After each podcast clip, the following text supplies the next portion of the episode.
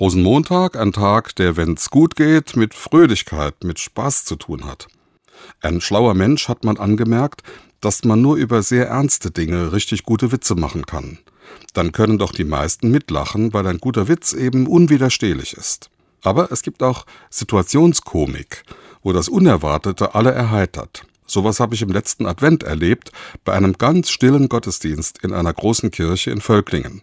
Wenige Menschen waren gekommen, wir saßen im Dunkeln, nur im Kerzenschein, zu zehnt um den Altar.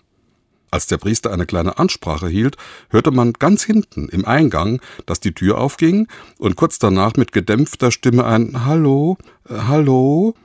Dann kam jemand ganz vorsichtig durch den Mittelgang und sagte leise Hallo, ähm, Entschuldigung, hat hier jemand was bestellt? Unverkennbar lag ein Pizzageruch in der Luft. Wir waren alle völlig verblüfft. Es gab schon unterdrücktes Lachen. Dann sagte der Priester in aller Ruhe zu dem irritierten Mann, ich glaube, Sie sind hier nicht richtig. Der Pizzabote entschuldigte sich mehrfach. Man sah, dass ihm die ganze Lage unangenehm war. Vermutlich dachte er ohne die geringste Ahnung von einem Gottesdienst, was haben die hier für ein seltsames Ritual? Sie brauchen wahrscheinlich eine Pizza dafür.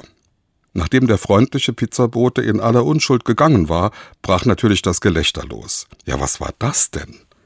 Und nach diesem Ausbruch herzhaften Lachens haben wir zehn im stillen Raum weitergebetet, als sei nichts geschehen. Denn die pure Unschuld kann nicht wirklich stören. Und unschuldiges Lachen hat immer Platz in der Kirche, sogar in der heiligen Messe.